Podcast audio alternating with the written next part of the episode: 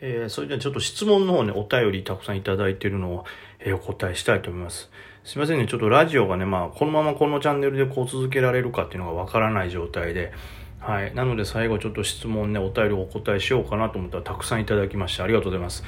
まあ、あの、完全にこれをやめるのかというより違うチャンネルでやるのか、まあ、そしてそれやりつつこれもたまに更新できるようにするのかとか、ちょっとまた決まってないとこがあるんで、そのあたりまだ決まったら、はい、えー、皆さんお伝えしたいと思うんでよろしくお願いします。で、サラリーマン田中さんから来てますね。えー、いつも楽しい配信ありがとうございます。私はサラリーマンで日中スマホをいじることはできますと。で、ネットサーフィンなどできるのですが、常に板を見ることはできません。そのようなサラリーマントレーダーは価値を重ねることはできますでしょうかと。えー、これはできるとは思いますね。それでたくさんあの利益上げられてる方もいらっしゃいますし、僕自身も最初この30万チャレンジ始めた当初というか、まあ本当にこのコロナでガンとこうね、仕事なくなるまでは全然兼業だったんで、それはできると思います。だからこれがどういう時間見れるかってことですよね。僕はそのパチンコのライターとかね、やってたりとか、あとはまあその芸能関係で、まあ、収録とかあったとしてもなかなか朝9時からってことってないんですよ。あ、一番こうね、えー、難しくてもパチンコの来店の時なら9時45分とか9時50分ぐらいまではだいたい見れるんで極端に言って朝の寄り付き一番こう根が動きやすいとこっていうのをスキャっていうのはできるっちゃできる状態でしたね。ただ、えー、PC トレードと違ってスマホってこう SBI はですけど例えば古板みたいにこう値段をスライドさせてすぐ注文変えるみたいなそういうスピードはどうしても発揮できないんでゆっくりになるんでちょっと早めの利確であるとか適切な場所というよりも確実にプラスを取るっていう戦いにはなってしまうと思います。なんでちょっと戦い方は変わると思いますが、えー、勝つことはできると思います。で逆にその僕みたいに9時45分とか50分までしっかり張り付いて見れるわけじゃないともっと見れないんですよと。いう方に関してはそのいわゆる10時半とかまでの何て言ったらいいんですかねこう前場の一番安いとこを狙っていくっていうトレードそれでもし5場割ってしまったらまあそれまでということでそこ逆差し値して売れるようにしとけばそこまで大怪我しないですし、まあ、前場の一番安いとこ拾えたら基本的にははい大負けもしないしある程度のチャンスは狙えるかなという状態ですね。で、えー、まあ取引のスタイルとしては、基本的には、えー、朝の寄り付きができたらそれでやりますけど、それ以外はもう、まあまあまあ基本スイングになると思います。だスイングで、スイングもしくはワンデイで狙うけども、できるだけ前場の、えー、安いところを拾ってそのまんま翌日以降に持ち越して勝つっていうスタイルになると思います。ただどうしてもこうね、持ち越す以上ある程度のリスクもあるんで、ヘッジであったり、あんまりロット入れれないってことになると思いますけど、その辺は自分の資金とこうね、えー、照らし合わせて、ある程度ロット管理しないとダメやと思いますけど、全然専業でも戦えると思います。はい。より底の日でね、えー、朝一買えなかった場合は、例えばダブル底になった銘柄は買って、で、全場安値割れん限りは握るっていう状態にしたらいいでしょうし、で、逆に、より点になった時は結構チャンスでしょうからね9時半から10時半ぐらいに底根つけてありばるなっていうところで買ってうまく持ち越せたらチャンスだと思いますんでそういうトレードになるのかなとただ全然チャンスはありますえー、梅木様、えー、次の質問ですね。匿名の方で。梅木様、ラジオトーク絶対にやめてください。銘柄出しとかで何かあるのですか？できれば銘柄出さなくてもいいので続けてください。私の毎日の楽しみです。そうか、まあ、楽しみと言ってくれてるのはめちゃくちゃありがたいですしね。まあ、できるだけ続けたいと思いますけど、まあ、銘柄出しっていうほど多分、あまりこのラジオで僕銘柄は出せてないというか、この辺が資金入ったり物色されるのかなというぐらいのことはね、言ってますけど、明日これ上がるだろうという予測まではできてないんですけど、まあ、はい、できる限り、まあ、ちょっとね、はい、形を変えてでもできたらと思います。ありがとうございます。えー、では次行きましょうかね。えー、次、武藤さん。武藤さんじゃ武蔵さんですね。すいません。なんで武藤さんやと思ったやろ。プロレス好きなんかな？好きやけど、ちょうどあの頃、闘魂三重士の頃ね、よく見てましたけど、まあどうでもいい。はい、武蔵さん。えー、いつも楽しく聞かさせていただいてますと。えー、梅木さんは日中トレード中は部屋は無音で静かにやられますか？音楽やテレビとかつけたりはされますかと。また日中ずっと集中するのは難しいと思いますが、何かトレードしながら息抜きとかはされてますかとますね。えー、まあ、基本的には部屋は僕はもう無音ですね。音楽もつけてないです。ただ、あと、例えばテレビはたまにこう、なんていうんですかね、えー、そういうコロナの、今日はコロナの数字、速報で出た瞬間大事やぞとか、あとはちょっと前あったじゃないですか、あの、えー、大阪の吉村知事が会見するで、あの、ね、用土、ポピオン用土液が、みたいな時はテレビつけてそういうのを見てますけど、基本は、えー、無音というか特に何の音も出しておりません。えー、息抜きというとね、難しいですけど、まあ、ちょっと甘いもの食べたりとか何か飲むぐらいですかね。これ難しいんですけどね、なんか僕多分そこまでめちゃくちゃ集中してるわけじゃないんですよね。集中してるんですけど、例えば買って次売るっていうスキャの瞬間とかは集中してますし、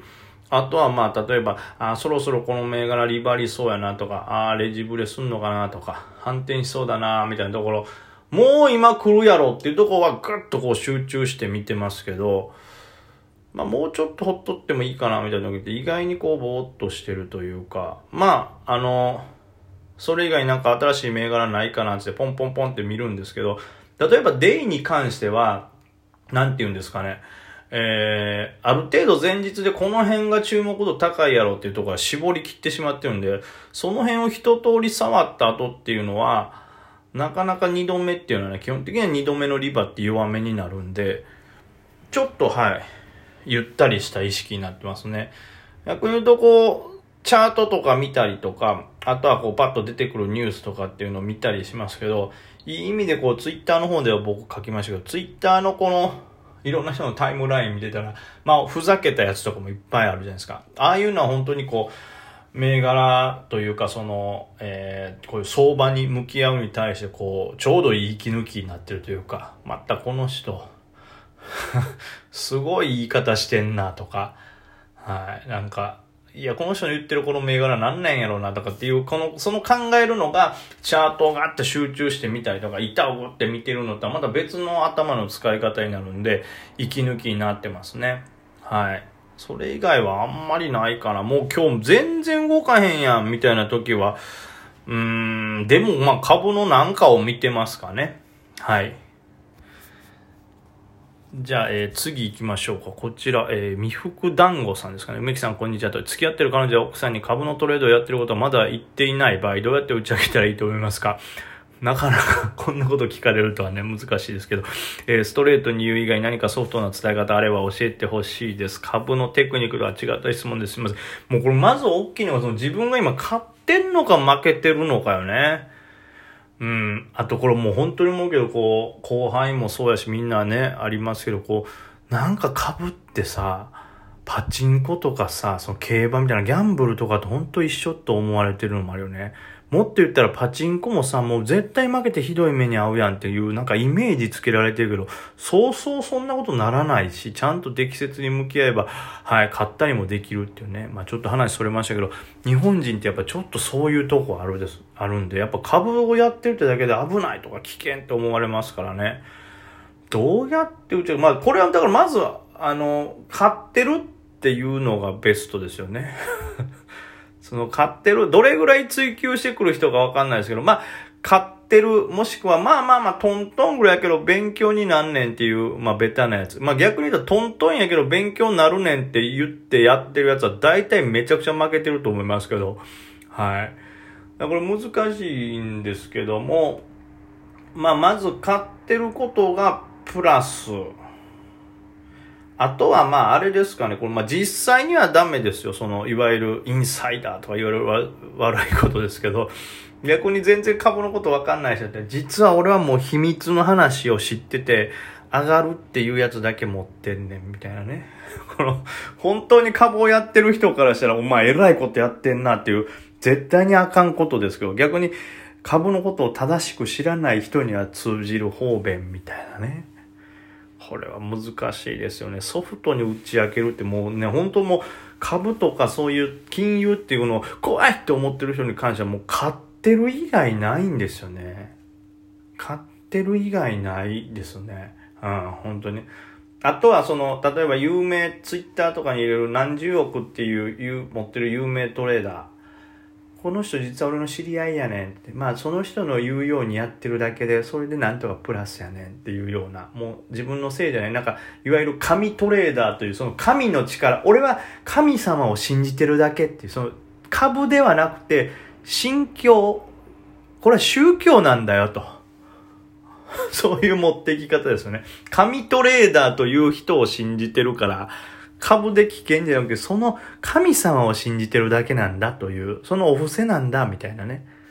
それ誰かの名前を出してしまうって嘘をつくというのもありかもしれないですね。すいません。それで怒られてもすいません。責任は取れまへんけど。はい。えー、では次、アキラさん。最近よく聞かさせていただいてます。いつもためになってます。いえいえ、ありがとうございます。本当に。えー、質問ですが、梅木さん、いつ株で生きていこうと思ったのはいつからでしょうか？何年後にはやめようと思ってますか？えー、まあこれ難しいけど、本気で株で多分生きていこうと思ったのはこのコロナですよね。